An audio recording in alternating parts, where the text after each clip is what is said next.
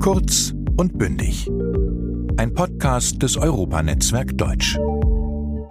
Guten Tag, ich bin Linda Achtermann, Ihre Moderatorin und ich freue mich, dass Sie bei unserer ersten Folge kurz und bündig dabei sind. Bevor wir anfangen, möchte ich Ihnen gern eine kleine Besonderheit unseres Formats erklären. Da es hier nicht nur um die Inhalte, sondern auch um die Sprachvermittlung geht, haben wir ein Element eingebaut, das Ihnen deutsche Redewendungen, Fachwörter und Sprichwörter näher bringt. Ich gebe Ihnen ein Beispiel dafür, wie sich das anhören wird, wenn ich gleich elegant auf das heutige Thema überleite und Ihnen verrate, dass ich es vor Spannung kaum aushalte. Vor Spannung kaum aushalten ist eine Redewendung, die im übertragenen Sinn bedeutet, dass man etwas freudig erwartet bzw. aufgeregt ist. Da das Wort Spannung aber auch die Energie zwischen zwei elektrischen Polen beschreibt, ist es in diesem Kontext ein Wortspiel, das als Überleitung zum heutigen Thema dient.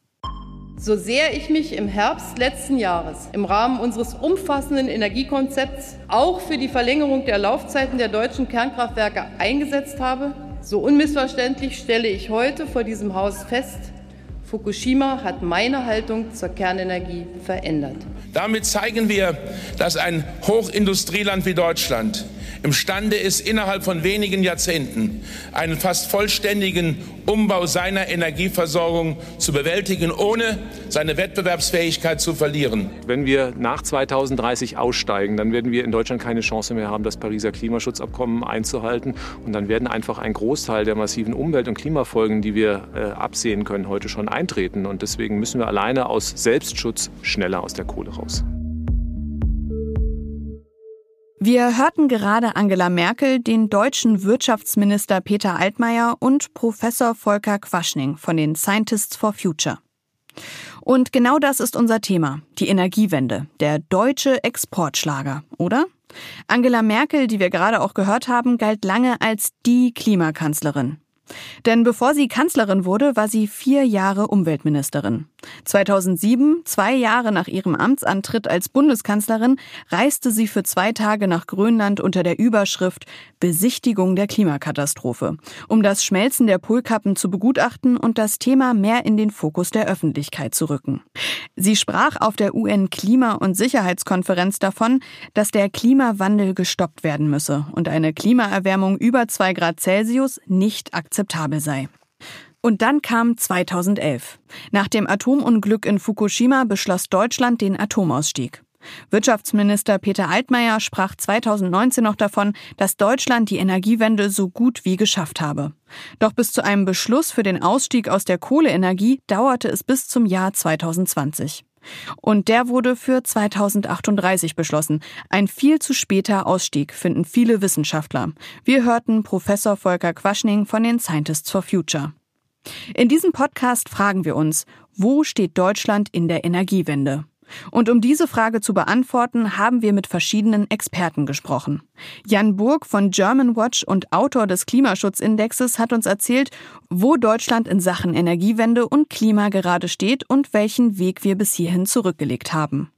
Mit Mara Mate Kleiner, Managerin Grundsatzfragen und Organisationsentwicklung und Leiterin des Büros des Direktors bei Agora Energiewende, haben wir im zweiten Teil des Podcasts darüber gesprochen, wie Deutschland es schaffen könnte, klimaneutral zu werden. Aber bevor wir in die Zukunft blicken, wollen wir erstmal über den Begriff Energiewende sprechen. Übrigens eine deutsche Erfindung, für die es keine passende englische Übersetzung gibt. Ja, das Spannende mit diesem Wort ist eigentlich, das ist ja 2011 nach dem Ausstieg aus dem Ausstieg der Kern, aus der Kernenergie richtig bekannt geworden. Hier muss ich kurz einhaken. Der Ausstieg aus dem Ausstieg, von dem Herr Burg, Referent für Klimaschutz und Energie bei German Watch gerade spricht, könnte man auch als Wiedereinstieg in den Ausstieg bezeichnen. Hört sich komplizierter an, als es ist. Im Jahr 2010, und das war nur ein Jahr vor dem Atomunglück von Fukushima, beschloss die damals amtierende Regierung aus CDU und FDP den Ausstieg aus dem Atomausstieg, den die rot-grüne Regierung aus SPD und Grünen 2002 verabschiedete. Weil 2002 wurde der geordnete Ausstieg aus der Atomkraft beschlossen. An die Stelle eines Atomförderungsgesetzes trat damals ein Atomausstiegsgesetz und die Regierung stellte die Weichen für eine Kursänderung in der deutschen Energiepolitik. Für etwas die Weichen stellen ist eine Redewendung, die vom Bild der Bahnschiene kommt. Stellt man für etwas die Weichen, bestimmt man die zukünftige Richtung von etwas. In diesem Kontext ist die zukünftig veränderte deutsche Energiepolitik ohne Kernkraft gemeint. 2010 wurde dieser Ausstieg unter Angela Merkel aber wieder gekippt. Es wurden Laufzeitverlängerungen beschlossen und dann kam Fukushima. Und die ganze Welt sah zu, wie Deutschland wieder in kürzester Zeit die Abschaltung der sieben ältesten Atomkraftwerke der Bundesrepublik beschloss und die zuvor beschlossenen Laufzeitverlängerungen stürzte. Damit bekam die Energiewende in Deutschland einen neuen Schub. Aber das Wort Energiewende taucht da nicht zum ersten Mal auf. Das ist 1980 zum ersten Mal vom Öko-Institut in einem Szenario verwendet worden und hat damals sehr stark den Ausstieg, damals wurde schon der Ausstieg aus der Atomenergie gefordert und da war dieses Wort Energiewende zum ersten Mal gefallen und es geht im Endeffekt eigentlich um eine Stromwende in Deutschland. Das heißt, weg von risikoreichen Stromerzeugungstechnologien wie zum Beispiel Atomkraft oder klimaschädlichen Stromerzeugungstechnologien wie der Kohlekraft. Spricht man in Deutschland von der Energiewende, geht es seit jeher um eine Abkehr von Stromerzeugungstechnologien, die der Umwelt schaden, hin zu erneuerbaren Energien. Und Energie in diesem Bezug lediglich mit Strom gleichzusetzen, ist ein sehr deutsches Konzept. Wenn man nach Frankreich schaut mit Energietransition oder auch Großbritannien, ist das Wort eigentlich universeller benutzt. Das Wort Energie bedeutet ja eigentlich alles, eben nicht nur Strom, sondern halt auch eben die Energie, die ich aufwende, um zu heizen oder für den Verkehr. In Deutschland ist es sehr stark auf den Stromverbrauch gemünzt. Womit die Energiewende aber eindeutig einhergeht, ist Klimaschutz. Nur macht das die ganze Debatte um die Energiewende ziemlich verwirrend. Denn sie ist eben nicht das Einzige, was Deutschland machen muss, um auch international in Sachen Klimaschutz mitzuhalten. Aber dazu kommen wir gleich. Tatsächlich war es so, dass Deutschland relativ früh angefangen hat, erneuerbare Energien auszubauen und deshalb auch lange Zeit als eine Art Vorreiter galt. Daran kann sich auch noch Jan Burg, Referent für Klimaschutz und Energie bei Germanwatch, erinnern. Ja, spannenderweise waren wir eigentlich gerade 2010, 11 schon Vorreiter, bevor das Wort so bekannt wurde, weil der Ausbau der erneuerbaren Energien ging so richtig los durch das Erneuerbare Energiengesetz in Deutschland so 2003, 2004 und das heißt, wir hatten damals extrem hohe Ausbauraten bei erneuerbaren Energien, bei Wind, bei Sonne und waren da weltweit eigentlich führend. Jetzt gerade stehen wir an einem Punkt, wo, wo gerade der, der Ausbau der Windkraft an Land massiv zurückgeht.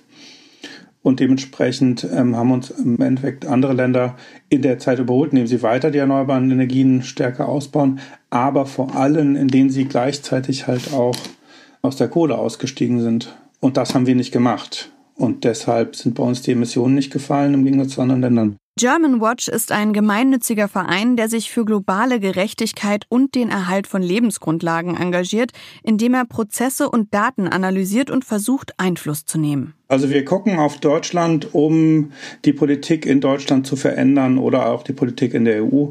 Die Rahmenbedingungen werden hier gesetzt, zum Beispiel für Produktionsbedingungen.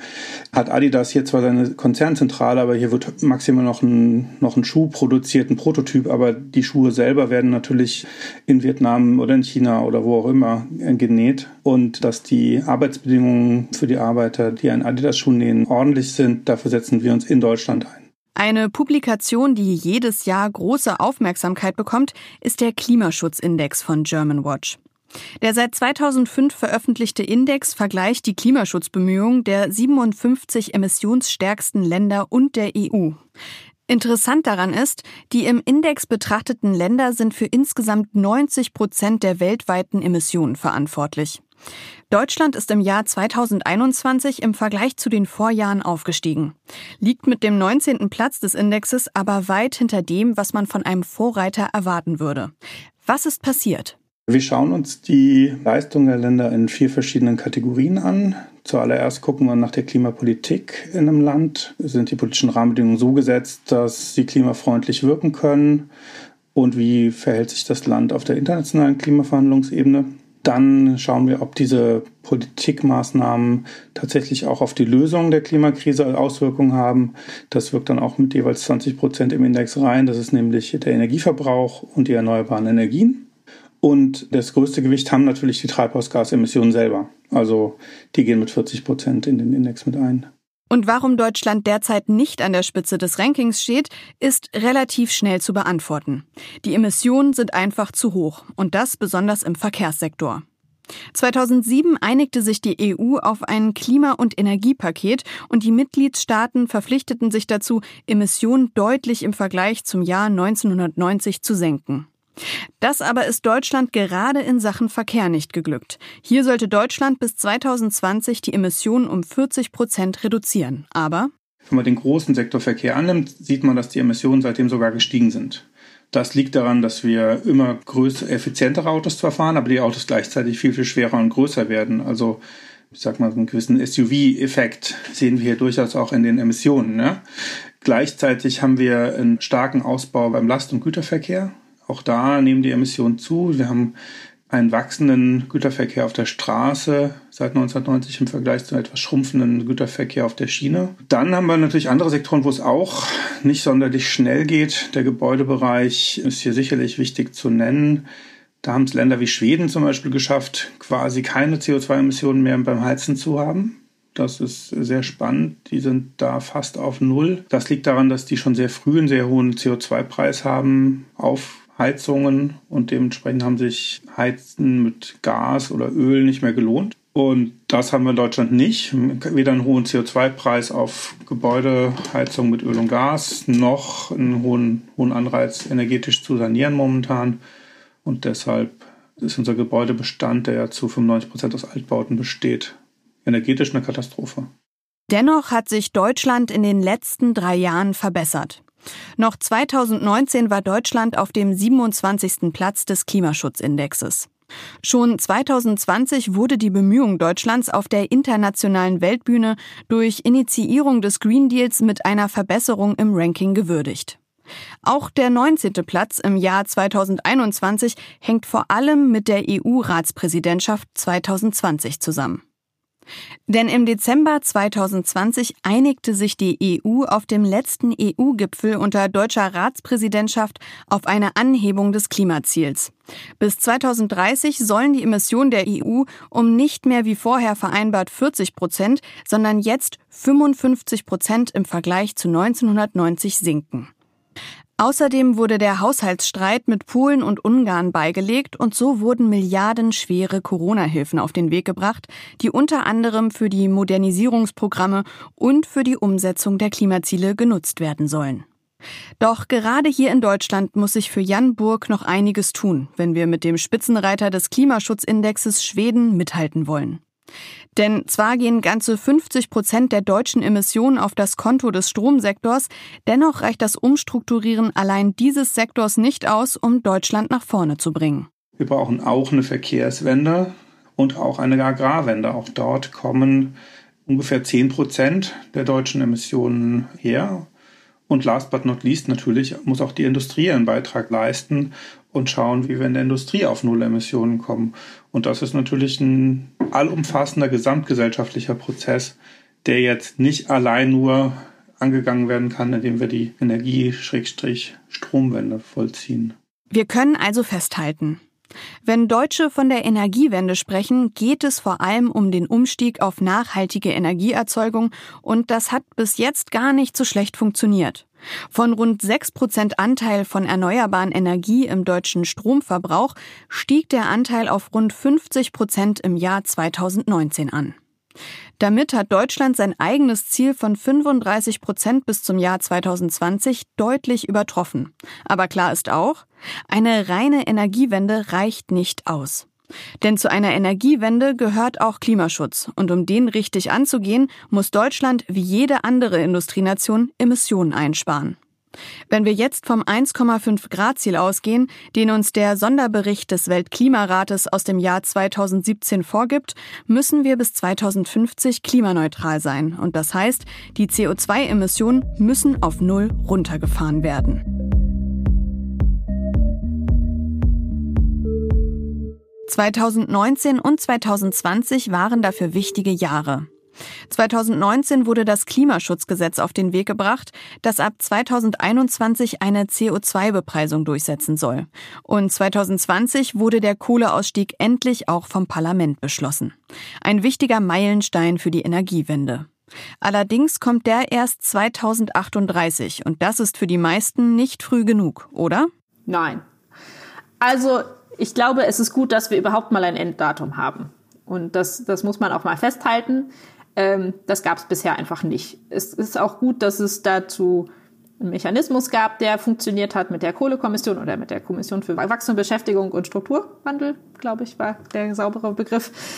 Aber 2038 ist natürlich aus einer Klimaneutralitätsperspektive viel zu spät.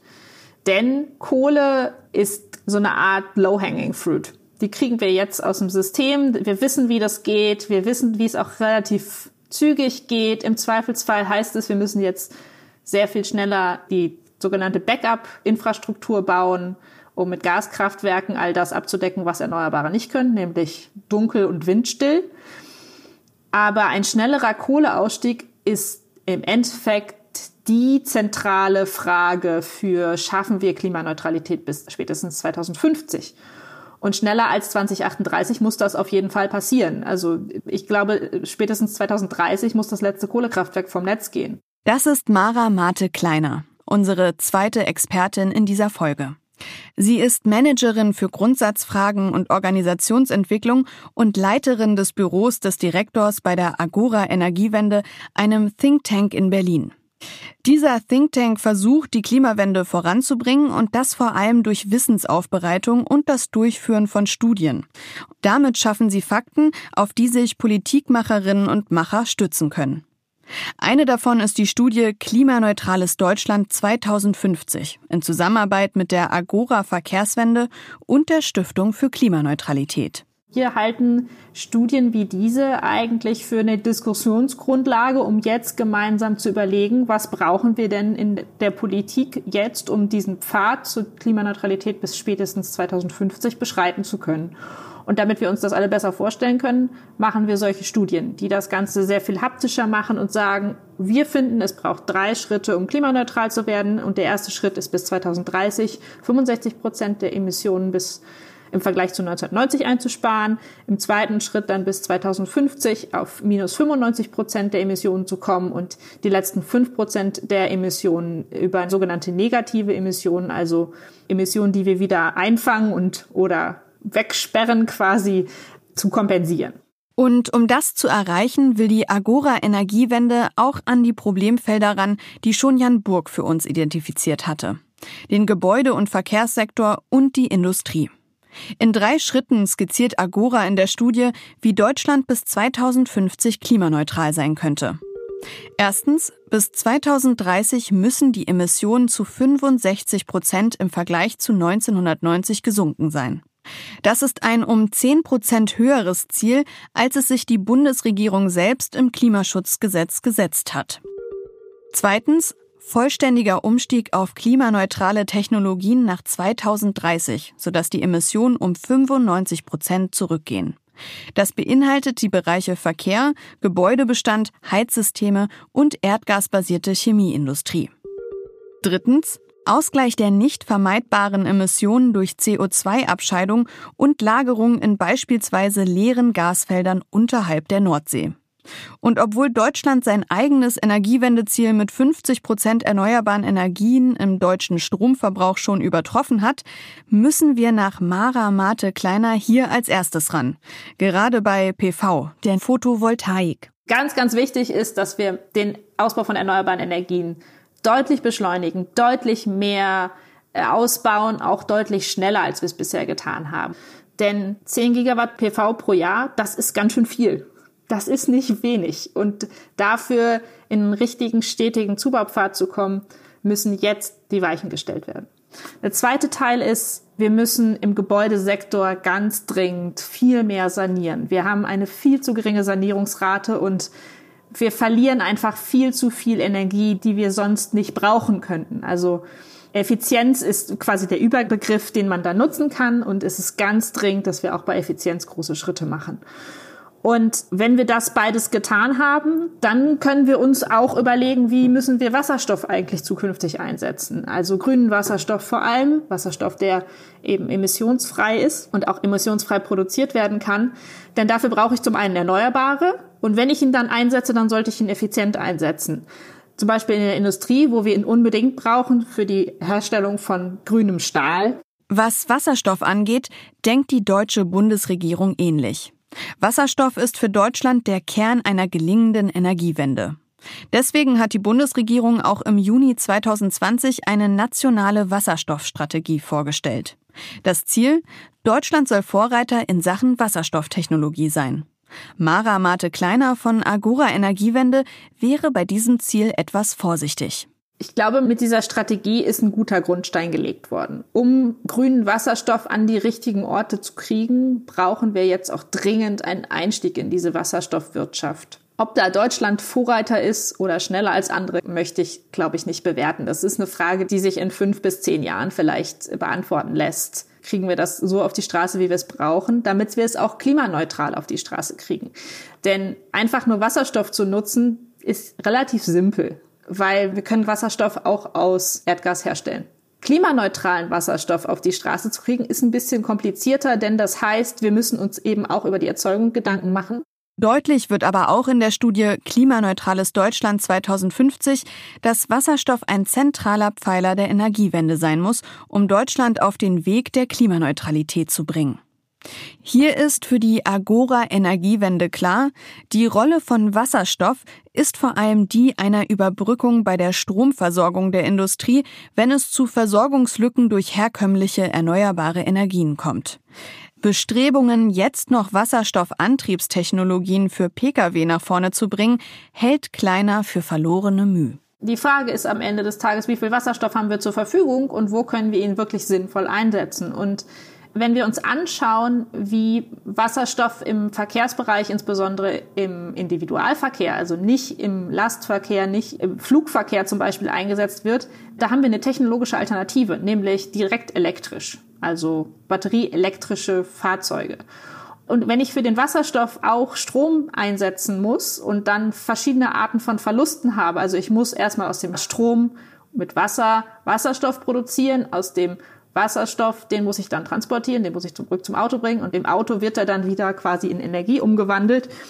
Dann habe ich da überall Verluste und das ist bis zu siebenmal so viel Strom, den ich brauche, ursprünglich, den ich mehr brauche, um einen Kilometer zu fahren, als wenn ich ihn direkt fahren würde mit elektrischem Strom. Und insofern haben die da auch einfach einen Marktvorsprung gerade, der nicht wegzudiskutieren ist.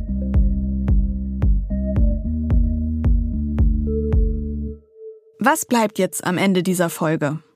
Die Frage, wo steht Deutschland in der Energiewende, lässt sich eigentlich nur mit einem Blick darauf beantworten, wo Deutschland in Sachen Klimaschutz und Klimaneutralität steht. Fragt man die Agora Energiewende und unsere Expertin Mara Mate Kleiner, so würde sie sagen, dass in den letzten Jahren viele Länder an Deutschland vorbeigezogen sind, doch dass es hier nicht um ein Rennen geht, sondern um einen Dauerlauf mit dem Ziel der Klimaneutralität 2050. So wie es aktuell aussieht, könnte Deutschland das noch erreichen. Was dafür entscheidend ist, ist die nächste Legislaturperiode. Der Kohlekompromiss müsste erneuert werden, die CO2-Bepreisung müsste ähnlich hoch wie beispielsweise in Schweden sein und im Verkehrssektor müsste sich einiges tun. Doch Deutschland ist nun mal ein Land mit einer starken Bindung zum Kohleabbau und ein Autobauerland. Jan Burg von Germanwatch würde es auch noch drastischer ausdrücken wollen. Nee, Deutschland ist tatsächlich geleitet auch von, von großen Lobbyinteressen es arbeiten sehr, sehr viele Menschen in Deutschland in der Autoindustrie. Gerade die deutsche Autoindustrie verdient sehr viel Geld mit der Premium-Klasse der Wagen, sprich mit den Spritschleudern, mit den SUVs im Gegensatz zu anderen Ländern. Deutschland hat sich auf Grund des Druckes der Lobbyindustrie in Brüssel gegen stärkere CO2-Richtlinien und Grenzen für Autos, CO2-Richtlinien und Grenzen für Autos eingesetzt. Das liegt im Endeffekt daran, weil Merkel zu große Angst hatte, die Regierung Merkel zu große Angst hatte, dass hier Arbeitsplätze verloren gehen. Auch subventionieren wir immer noch die großen Autos in Deutschland über die Dienstwagenregelung. Das heißt, 80 Prozent aller großen SUVs in Deutschland werden gar nicht direkt gekauft, sondern die werden, waren erstmal kurz ein Jahr lang Dienstwagen und dann werden sie weiterverkauft und können so, sozusagen ein Steuersparmodell für viele Firmen. Und dementsprechend sind das natürlich massive Interessen, die hier die deutsche Wirtschaft, vor allem die deutsche Autowirtschaft vertritt. Und dagegen anzukommen, ist für die Politik sehr schwierig.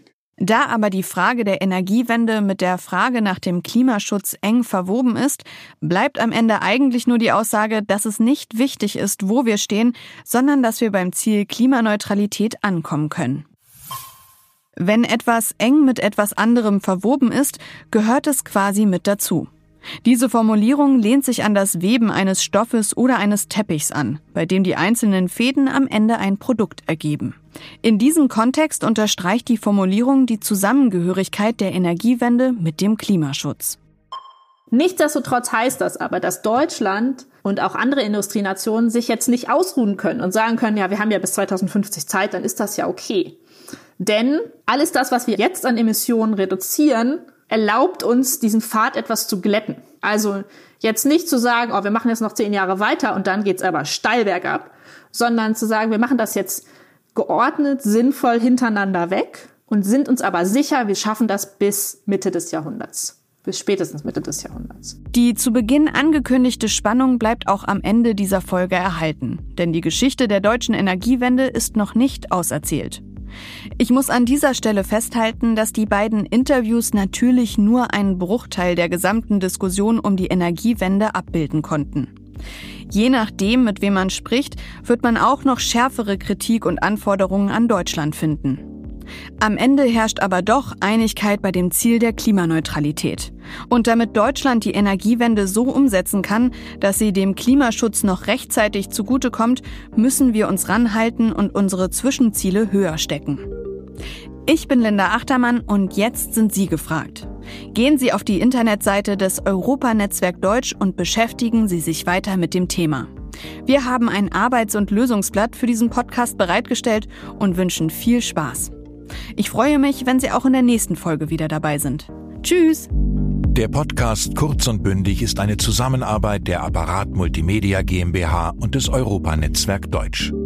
Das Auswärtige Amt und das Goethe-Institut fördern mit dem Programm Europanetzwerk Deutsch seit 1994 die deutsche Sprache als Arbeits- und Verfahrenssprache in den europäischen Institutionen. Moderation Linda Achtermann.